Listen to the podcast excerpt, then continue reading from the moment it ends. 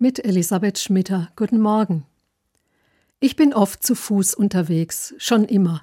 Als ich jung war, gab es gar nichts anderes. Ein Auto hatten meine Eltern nicht, und da, wo ich hin wollte oder hin musste, fuhr kein Bus. Gehen war für mich mühsam. Es war eben notwendig, um von hier nach da zu kommen. Dass es auch etwas Schönes sein kann, wusste ich damals noch nicht. Inzwischen hat sich da viel verändert. Ja, gehen ist sogar richtig in Mode gekommen. Und eine Handy-App macht's möglich oder auch der Schrittzähler am Handgelenk. Wenn ich das will, wird jeder meiner Gänge gezählt, Schritt für Schritt. Das digitale Schrittezählen soll natürlich anspornen, dass ich nicht nur den ganzen Tag sitze oder stehe. Schließlich werden Menschen krank, wenn sie sich nicht mehr genug bewegen.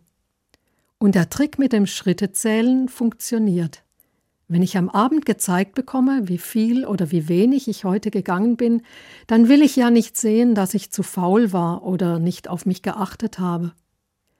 Aber das ist nicht alles. Wenn ich meine aktuelle Schrittzahl so sehe, wird mir immer wieder bewusst, dass ja mein ganzes Leben der Weg ist, den ich zurücklege. Es ist ein einziger langer Weg, der mit meiner Geburt beginnt und mit dem Tod endet. Nicht umsonst hat man früher gern vom Lebensweg gesprochen.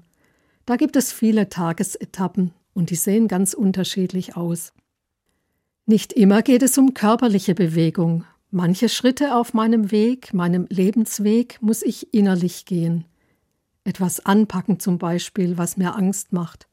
Oder etwas zurücklassen, was ich jahrelang als Last mitgeschleppt habe.